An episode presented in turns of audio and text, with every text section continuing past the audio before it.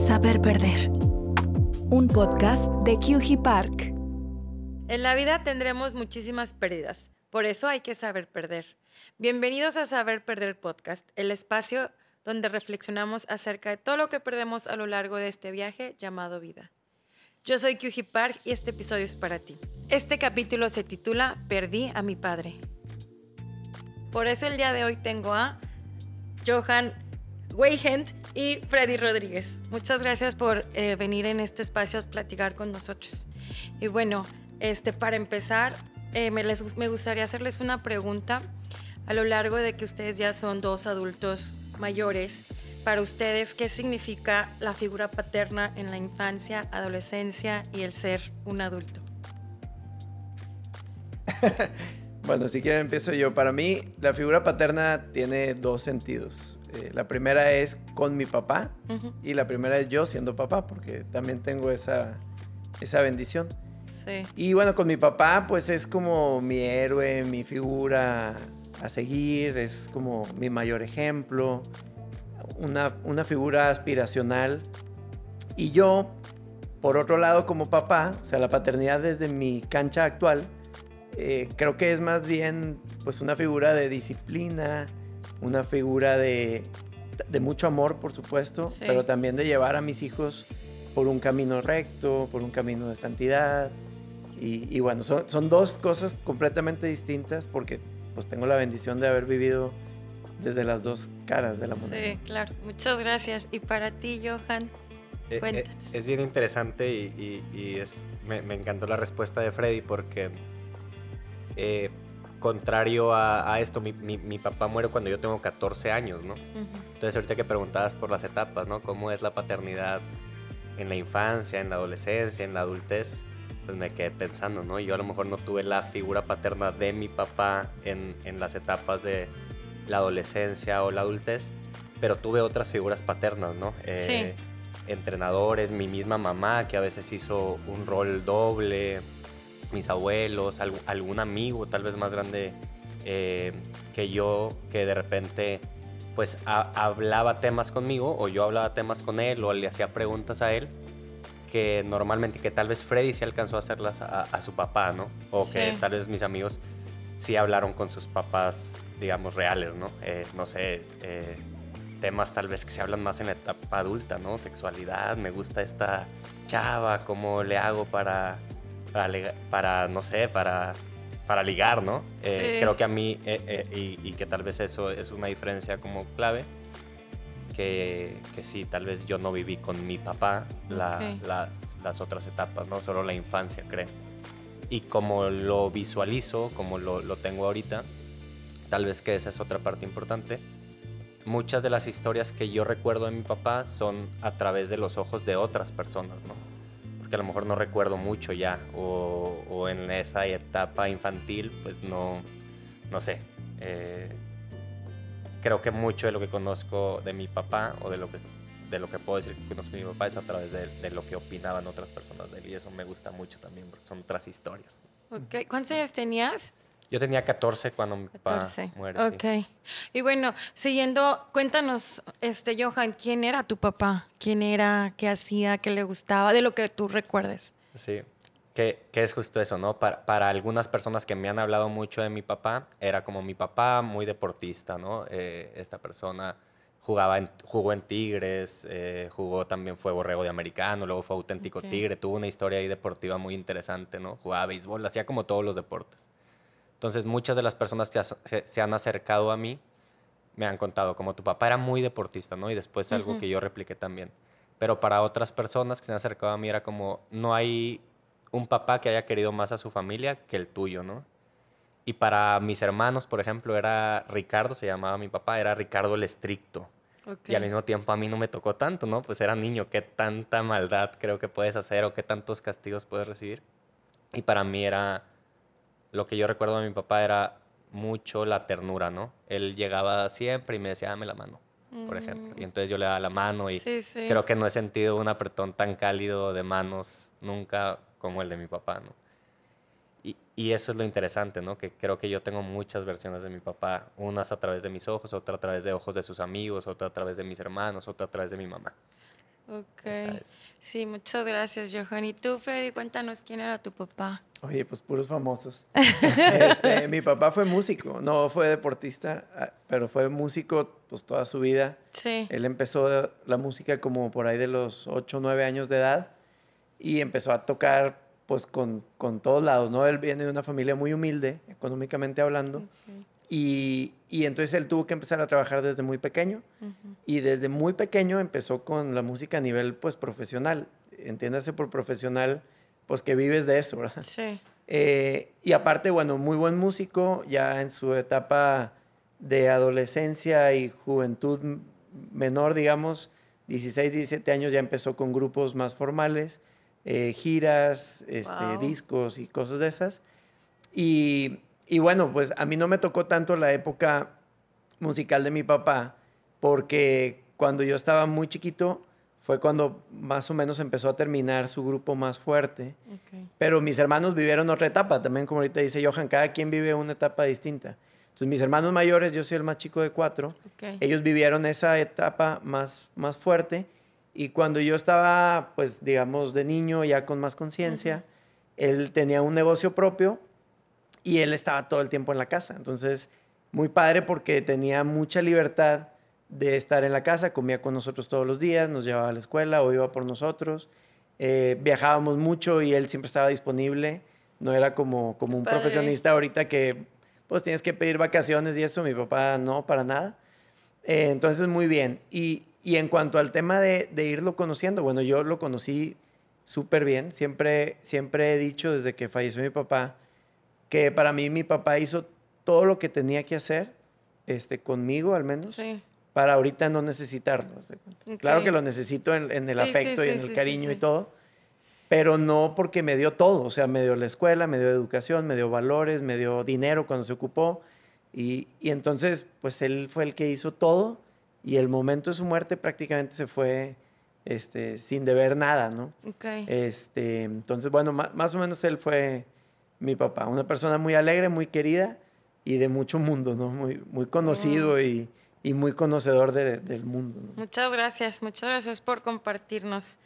Y bueno, me gustaría saber, ya que este, platica, nos, nos, platicaron quién, es, quién era tu papá, quién era tu papá, este, sé que es una pregunta muy personal y lo que ustedes puedan compartirnos, nos podrás describir, Johan, cómo fue todo el proceso que tú recuerdas de, de que estuvo enfermo y, y cómo, cómo cumplió su misión de vida tu papá.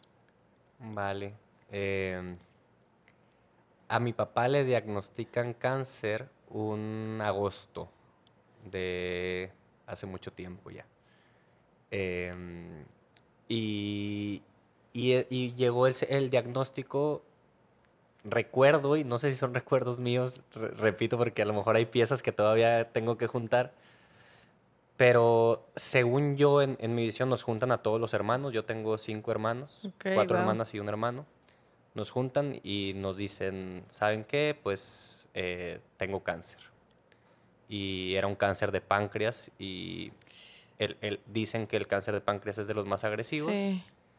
Y pues le, algunos de mis hermanos entiendo que le preguntaron cómo y cuánto tiempo, cómo está la cosa.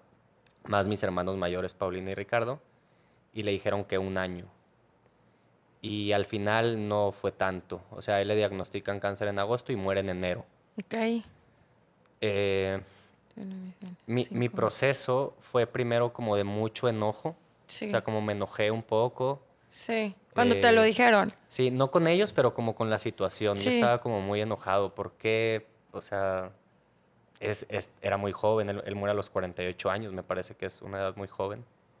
Eh, y era como este enojo primero, ¿no? Y después era como un proceso de negación también, o sea, hubo un rato que lo negué como, no, se va a curar, mi papá es muy fuerte, tengo mucha fe, vamos a rezar, y era como este proceso de, de luchar también un poco con, con la ciencia o con lo que lo decían los doctores y con la fe y con la fortaleza con la que yo veía a mi papá también, me parecían como dos cosas súper opuestas.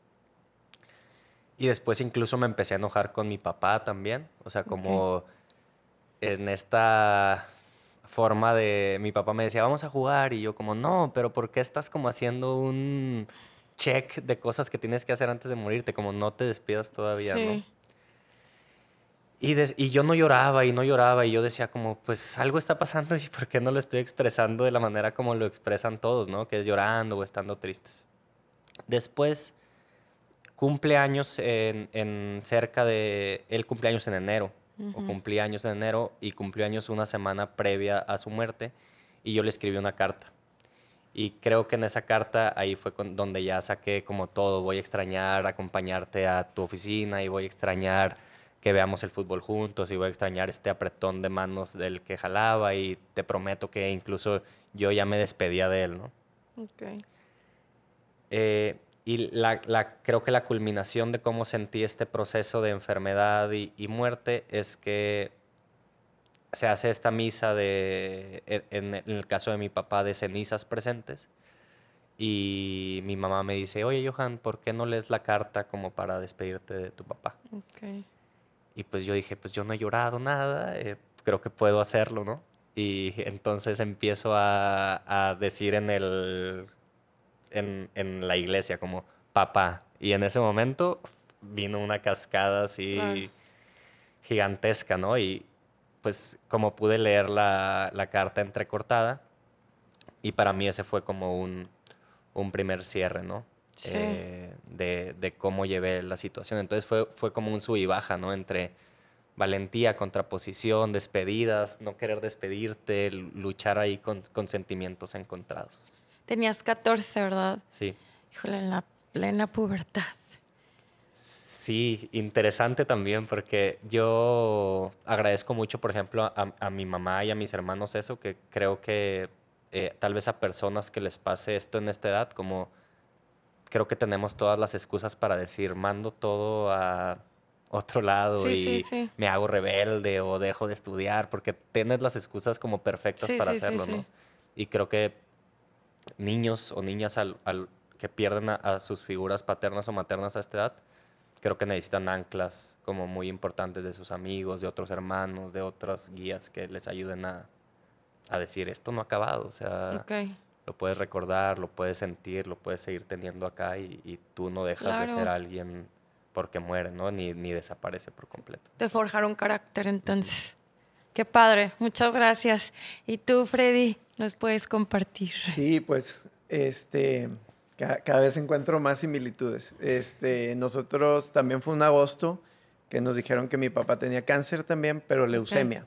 Okay. Y eh, digo, mi papá nunca se había enfermado de nada en toda su vida, yo creo, nunca jamás lo vi yo enfermo. Y un día le empezó a doler una planta del pie, quién sabe por qué.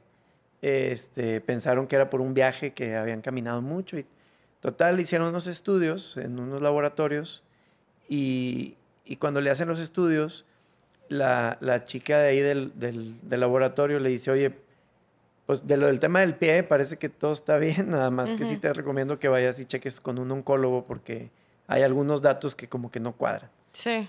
Entonces fue muy raro, no sabíamos ni que era un oncólogo en ese entonces. Y pues bueno, van y checan y resulta que pues que tenía esto, ¿no? Leucemia. Este, la leucemia es un cáncer que en teoría está muy avanzado en los estudios, por lo que hay altas posibilidades, digo, no altas, pero hay más posibilidades que otros cánceres de ser este, curados, ¿no? Entonces, pues con todos los avances de la tecnología y estudios y demás, pues lo empiezan a tratar y, al cabo de como un año más o menos, este, le hacen un, después de varias quimioterapias, ya sabes, el pelo y todo eso, este, le hacen eh, un trasplante de médula, que con eso en teoría pues puedes, como que le matan todas sus células y, con el trasplante pues puedes como hacer una, nueva sangre, de Sí, sí, sí. Y bueno, de los donadores, de, todos los candidatos a donar, son más su familia directa, sus hermanos puntualmente. Y mi papá pues tiene 10 hermanos. Wow. Y bueno, 9, él es uno de los 10. De los diez. Y pues era como que, oye, pues alguno tiene que jalar, ¿verdad? Sí, sí, sí. Pues de todos lo checaron y el más, el más apto era uno de mis tíos. Este, le hicieron el trasplante y parece que pues todo muy bien. Su cuerpo lo recibió muy bien. Y, y pues, oye, pues milagro, ¿no? Prácticamente todo, todo súper bien. Eso fue el verano posterior. O sea, un año después más o menos. Okay. Y total, todo iba muy bien. Y de pronto en los seguimientos, este, pues resulta que, pues que no, que, pues que volvió el cáncer, como con una variante.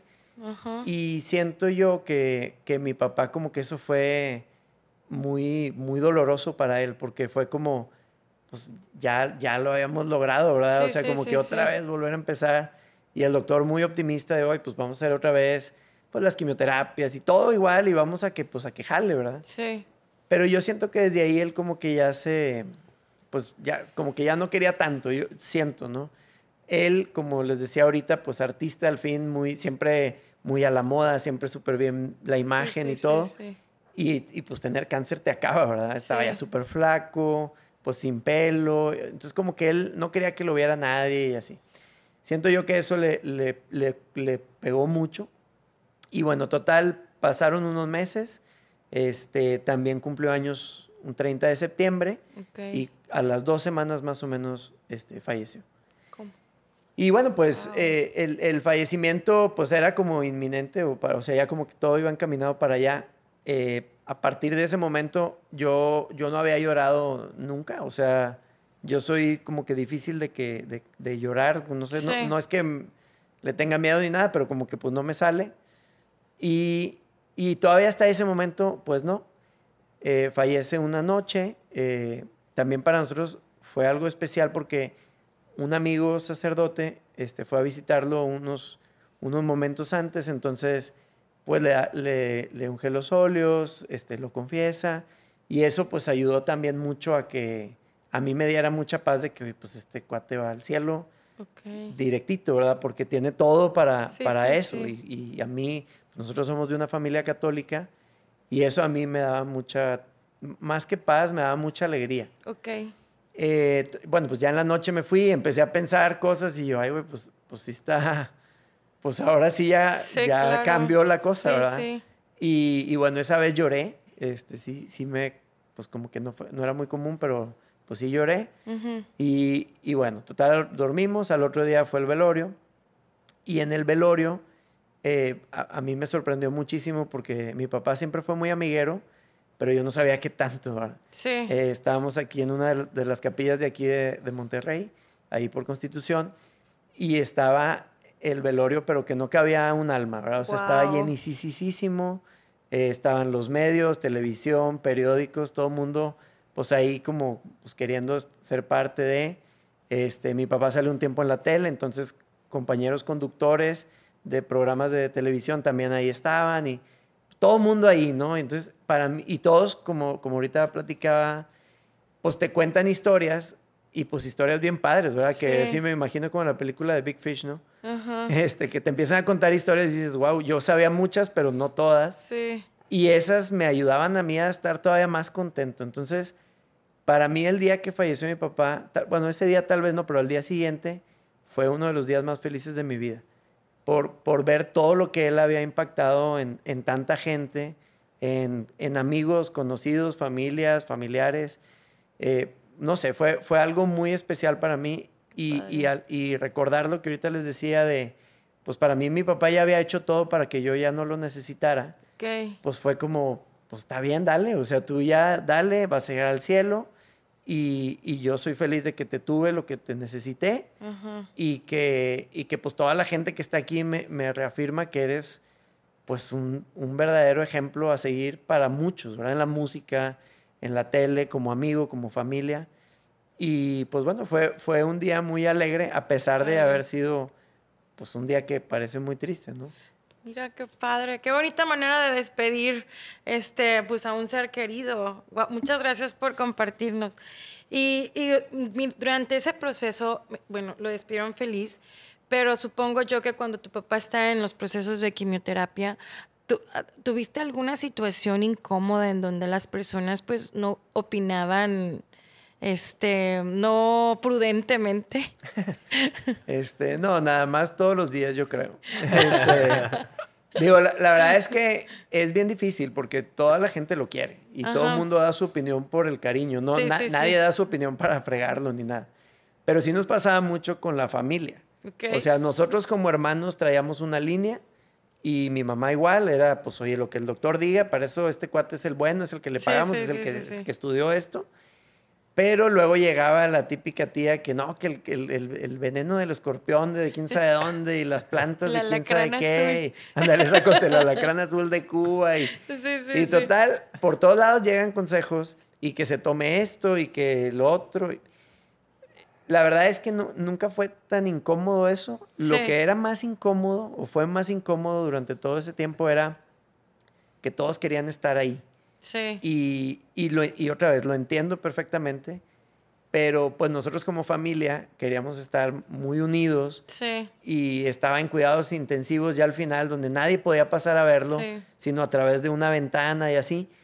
Y entonces dices, oye, pues si tenemos, no sé, horas al día para poder pasar a verlo, pues no, que no me las quite el primo tal o la tía tal, ¿verdad? Sí, claro. Pero es que viene de quién sabe dónde, pues no importa, o sea, yo soy su hijo o mis hermanos y esta es su esposa con la que vivió todo el tiempo y pues como ese respeto se, es difícil de que, de que se cuide, sí. pero nuevamente no, me siento ofendido por nadie de ellos porque todo el mundo creo que lo hace con buenas intenciones. Sí, sí, sí, sí. Pero pues sí, sí, sí es difícil. Eso a luego a nosotros nos ayuda a pensar en, oye, cuando pase algo así, trata de mantenerte lo más al margen posible, ¿verdad? Sí, claro. Eh. Te entiendo perfecto, porque yo también viví una situación parecida y, eso, y esos consejos daban, ¿no? De que, pues oigan, por favor, den espacio a la familia directa. Y tú, Johan, ¿qué nos compartes? No, la verdad, muy similar a, lo que cuentan Freddy y tú, Kyung-hee. Este yo creo que yo conocí a todos mis tíos primos segundos en esos cuatro meses, ¿no? Eh, había muchas como visitas en la casa tratando de ayudar, muchas recomendaciones, muchas preguntas también pues incómodas y raras y no sé, eh, muchos como preguntas de ¿por qué no te checaste antes? Pues espérate, o sea, como, eh, ¿y eso de qué sirve, no? O sea, como qué que aporta, ¿no? Me imagino que pasa muchas, con muchas, tal vez mujeres que les detectan cáncer de mama, ¿no? Oye, ¿por qué no te hiciste una mamografía? Pues, ¿qué relevancia tiene como esa pregunta ahora, ¿no? Em, pero en el caso de mi, de mi papá y creo que de muchas personas con cáncer, el papá de Freddy, eh, si hay como estas muchas sugerencias, tal vez siempre desde el corazón. Sí. Tal vez mm, si pudiera dar un consejo a personas que no han estado tan cerca es ese, ¿no? Como eh, antes de sugerir qué hacer, más bien pregunten eh, cuál es la posición de la familia nuclear, ¿no? Sí, eh, claro. Porque habrá personas que a lo mejor sí están casadas con el médico médica de un hospital como tradicional. Sí, sí. Pero otras familias que sí quieran explorar medicina alternativa, otras que sí digan, ¿sabes qué? Yo voy a creer en todo y me voy a pasar una piedra por donde por todo el cuerpo y voy a rezarle a los ángeles y a Dios y yo soy católico y entonces también y tal, pero la decisión al final pues creo que primero es de la persona que está enferma y después de su familia nuclear, los hijos, la esposa, tal. Y, creo que como externos eh, tenemos que respetar esas decisiones y acompañarles, ¿no? Sí. Y una, una, cosa que creo que tal vez sería como muy buena es también que todas esas personas necesitan ayuda también, o sea, los que están acompañando y los que están cuidando. Y creo que es un aspecto que, que muy pocas veces se ve, ¿no? Eh, acompañar al que acompaña, ¿no? O sea, ¿quién acompañó a lo mejor a mi mamá? ¿Quién le preguntó a mi mamá cómo, estaba en esos momentos, ¿no? ¿Quién le preguntó a Freddy en esos momentos cómo estaba? Eh, alguien que le dijo, te puedo ayudar con la tarea o a cuidar a, tal, ¿no? Y creo que ese es un punto medio invisible de algunas personas que, que, mueren, ¿no? ¿Quién cuidaba al cuidador de quien estaba enfermo, ¿no? Sí. Híjole, ese punto se me hace súper importante, el quién acompaña al acompañante, porque cuando yo lo viví, cuando este, el papá de mi hija, que en paz descanse, este, pasó, si tienen razón, nadie me preguntó cómo estoy, nadie me preguntó que, este, qué vas a hacer. Bueno, el doctor, el doctor fue la única persona que me dijo, tienes plan A, tienes plan B, pero fuera de ahí, hubiera estado muy padre alguien que te dé un abrazo y te diga que estoy contigo, que necesites y pues tienes todas las razones. Es un muy buen punto y muy buena recomendación. Muchas gracias. Oye, y ahorita que nos comparten este cómo, cómo fue el proceso, quién fue su papá, este, ¿qué es lo más valioso que les ha enseñado? Tú dinos, Freddy. Pues yo no sé, es que, es que son tantas cosas, ¿no? Pero, o sea, yo de mi papá aprendí muchas cosas como los temas de la música, que son Sí. muy, muy mundanos quizá. Para mí no tanto porque, pues, la música para mí también es mi vida. Yo soy músico Sí, como sí, él. No, no profesional, pero me- es mi gran pasión. Entonces, todo lo que yo vivía en la música, pues me, me gustaba. ¿no? O sea, con él, y hoy lo extraño mucho, ¿no? O sea, voy a ver grupos, conciertos y así, y no puedo dejar de pensar en que él estaría en ese momento conmigo. Ujú. Entonces, temas de la música, eso. El tema de ser cariñoso con los niños, eh, siempre muy juguetón. En la casa con mi papá, pues él era súper bromista, pero cañón. Y pues así soy yo también con mis hijos. Sí. Este, y eso también, creo que también el tema de estar presente todo lo que se pueda. Eh, eso también me gusta. Luego, por otro lado, también hay cosas que él de alguna manera nos demostraba que a mí no me gustan. Este, por ejemplo, en, en casa de, de mis papás, pues nunca estuvimos muy holgados económicamente, y, pero siempre hacíamos lo que queríamos. O sea, mi papá, con mi papá les digo que viajábamos mucho sin tener dinero en el banco, ¿verdad? O sea, era, te vas, te gastas todo y pues regrésate a jalar porque pues hay que seguir comiendo, ¿no? Sí. Y esa incertidumbre a mí pues me la enseñó a, a yo no ser así porque aunque él vivió muy bien, pues yo soy más precavido, más temeroso de eso. Ok. Yo soy más ahorrador y esas cosas, ¿no? Claro que también disfruto y todo, pero, pero eh, o sea, también creo que se aprende de las cosas que no, que no te gustaban tanto, ¿no? Entonces eso también, eh, pues creo que también, es, o sea, es que para mí el tema de la familia creo que es lo más, lo más Sí. especial. Eh, hay otra cosa también muy especial para mí de mi papá, que era, eh, nosotros religiosamente íbamos a ver el fútbol cada 15 días, cuando jugaba Ok. el equipo de local. Y, ¿Y a quién le van? yo soy rayado, Ok. pero creo que tú tira. Entonces, bueno, pues como que ya somos amigos. Este, sí, no, nosotros, yo, yo tengo yendo al estadio, por ejemplo, desde los 7 años. Y ahorita tengo 40, entonces tengo este, pues 33 años casi sin faltar. O sea, no falto prácticamente por nada.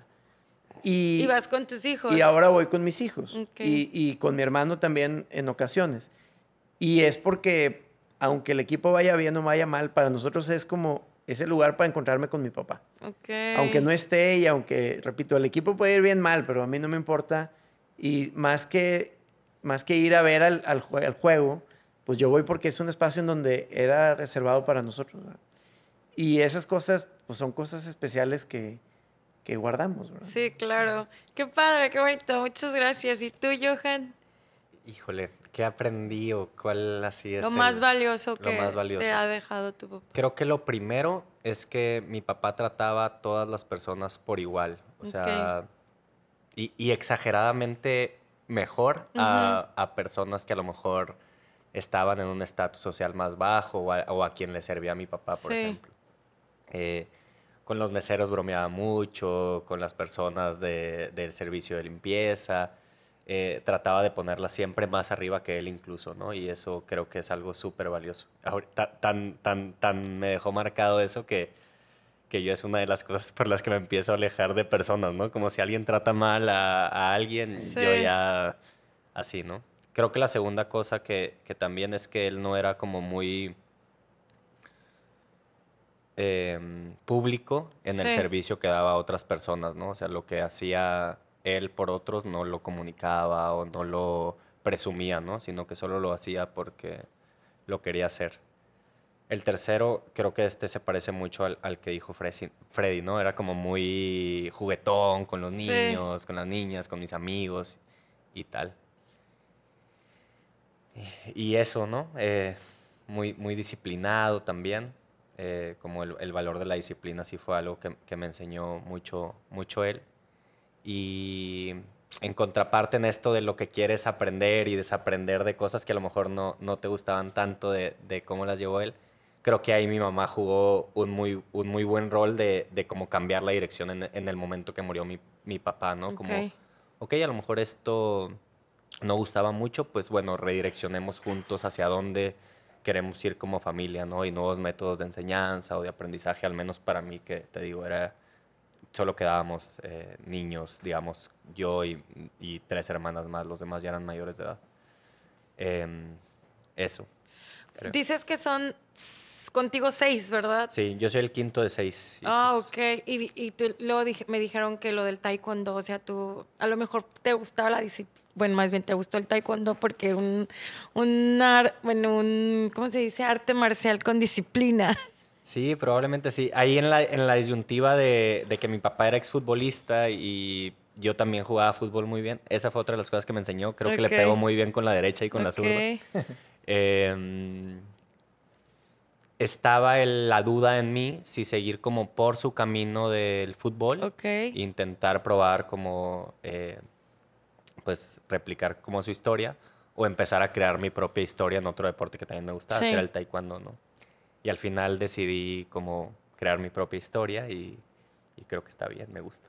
Sí. Eh, y está padre, ¿no? Hay veces que, que igual, ¿no? O sea, como tal vez Freddy, si le hubiera gustado la música, hubiera sentido mucha presión o no sé, y, y al mismo tiempo creo que, que, eso pasa, ¿no? A veces que, que, padres mueren, que a lo mejor te quedas con la presión de, de tu papá o, de ser como él o igualarlo. Y pues no, creo que cada historia es diferente, a pesar de que te llames igual que tu papá o diferente, que cada quien tiene que que forjar su camino de la manera que él quiera o ella quiera. Pero el taekwondo le agarras amor después de que tu papá cumple su misión de vida o ya estabas encaminado a...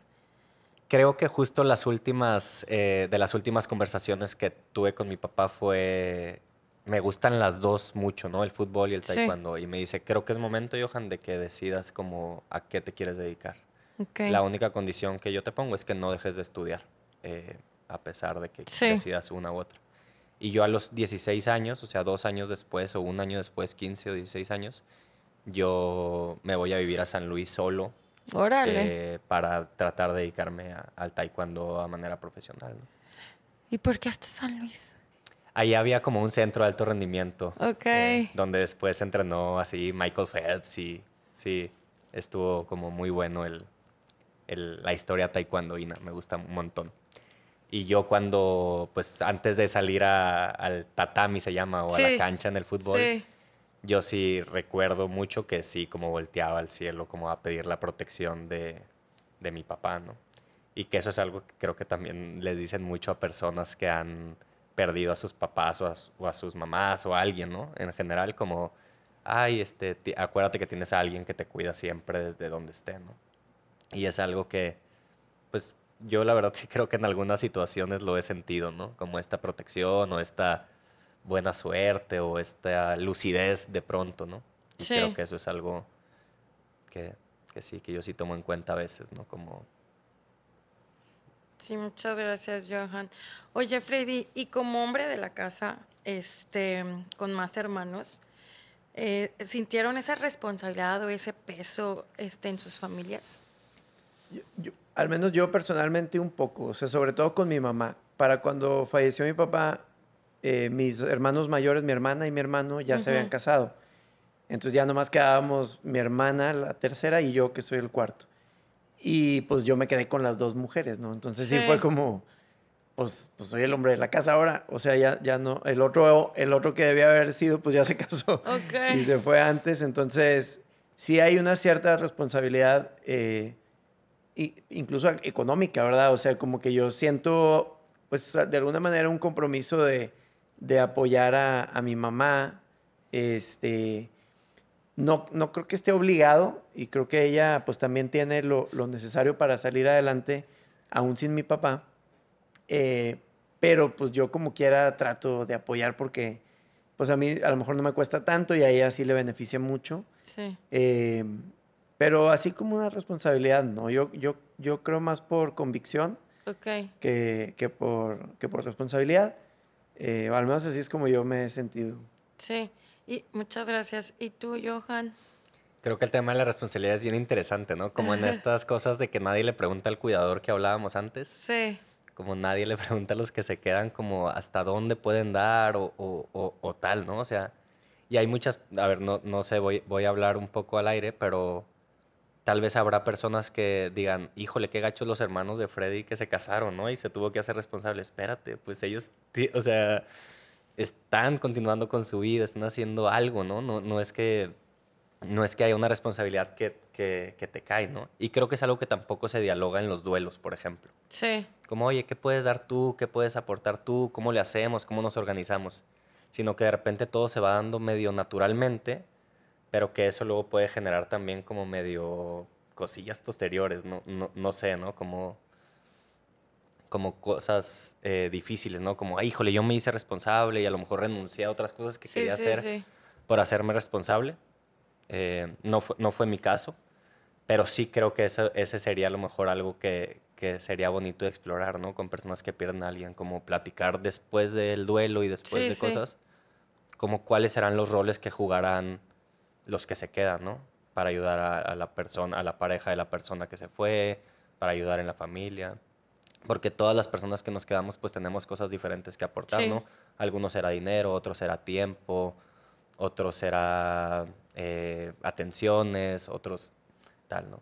Y eso depende, creo que cambia de cada familia, cambia dependiendo de los perfiles.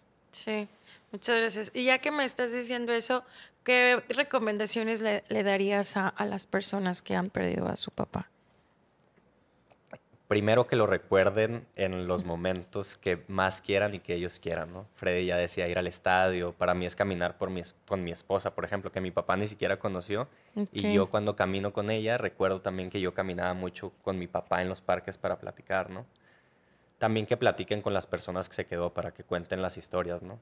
Oye, ¿cómo conociste a mi papá, mamá? No, pues que en la universidad y eso creo que te hace Sí, verlo como un igual, ¿no? Yo, yo en esta primera historia que contaba de que pues a mí nadie me enseñó a ligar como a lo mejor los papás le enseñan a sus hijos o a, oye, te aconsejo que le lleves flores o que sí, sí. tal, pues era una historia o una imagen que yo desconocía de, de mi papá y cuando le pregunté a mi mamá se me hizo algo que hasta yo hacía sin querer, ¿no? Como, y es lindo como verte en esta edad diferente a cómo fue tu papá o imaginártelo, ¿no?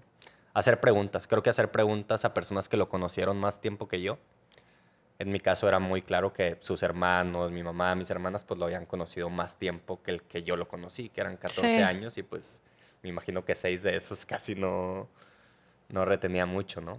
Entonces es padre preguntarle a sus hermanos cómo era mi papá y a mi mamá cómo era mi papá y a mis hermanas y tratar de...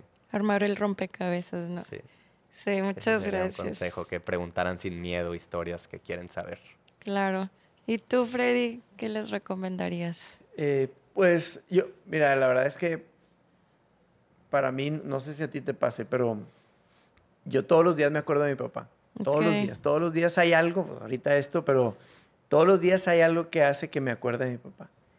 Y yo creo, pues la primera cosa es disfrutar eso. ¿verdad? O sea, también yo, yo estoy convencido de que nuestros papás viven por lo que nosotros hacemos. Sí. Yo siempre le digo a, a la gente que no conoce a mi papá, ¿y cómo era tu papá?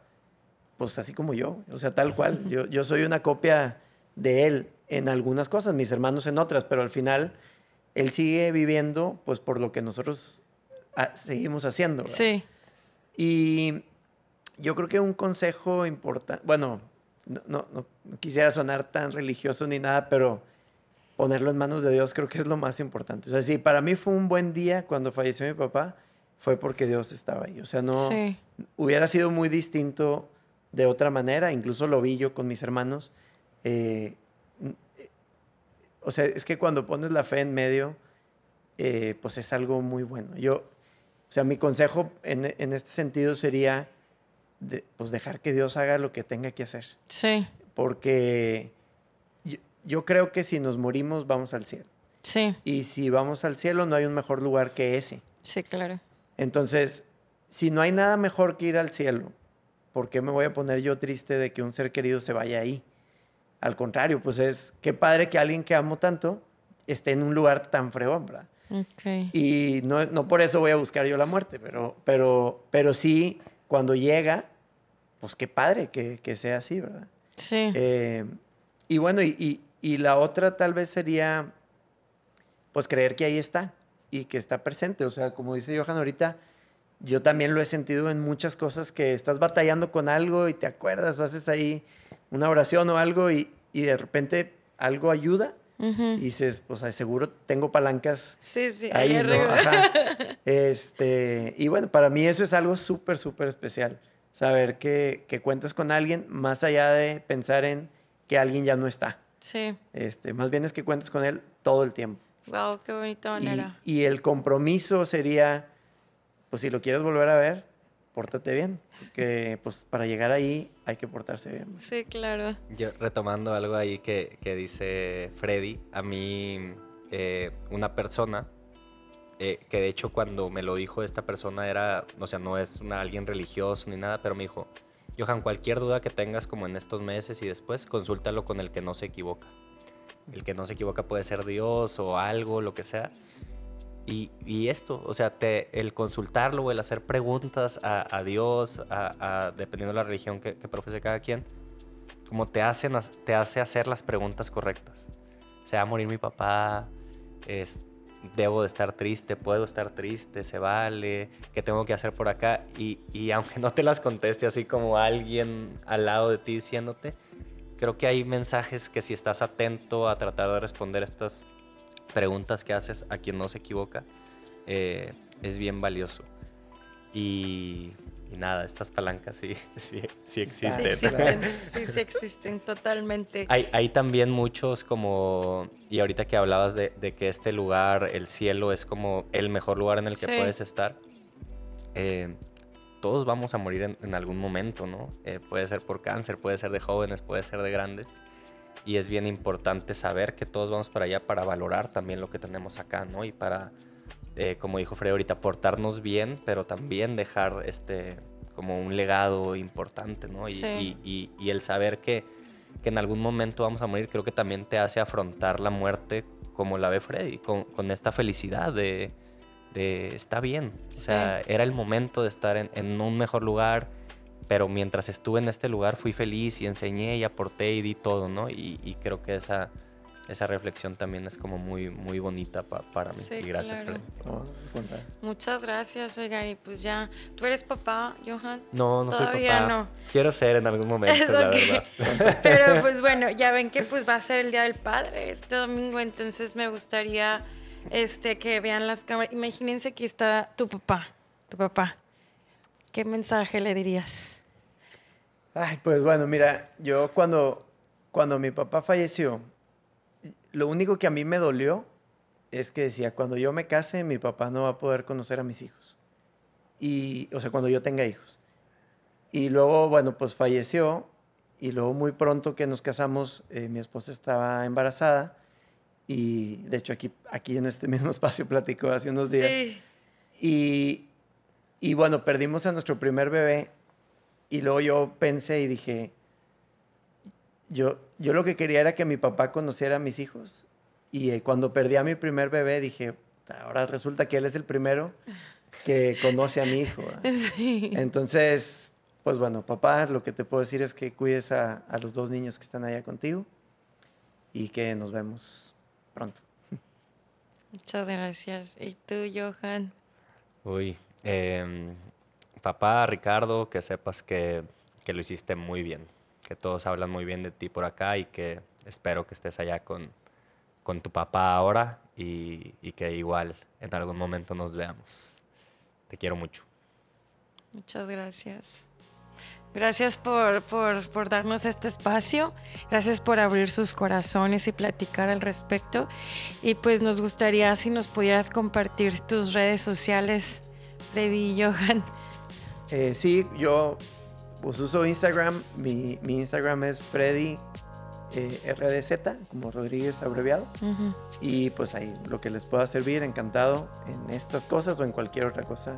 Será un placer. Muchas gracias. ¿Y tú, Johan? Yo en todas estoy como arroba Johan Weigand, que es J-O-H-A-N-N W-E-I-G-E-N-D. Arroba Johan Weigand en Facebook, Instagram, Twitter. Muchas gracias. En verdad, muchas gracias por este espacio. Y son los primeros aparte del otro Freddy. Son los primeros caballeros que, que, entrevisto y pues disfruté mucho este, este espacio con ustedes y muchas gracias por abrirme sus corazones. Gracias. Gracias. gracias. Y gracias a ti por escuchar este podcast. Yo soy QG Park. Encuéntrame en redes sociales en mi Instagram, arroba QG Park y Saber Perder en YouTube, TikTok y Spotify. Ahí nos podrás encontrar.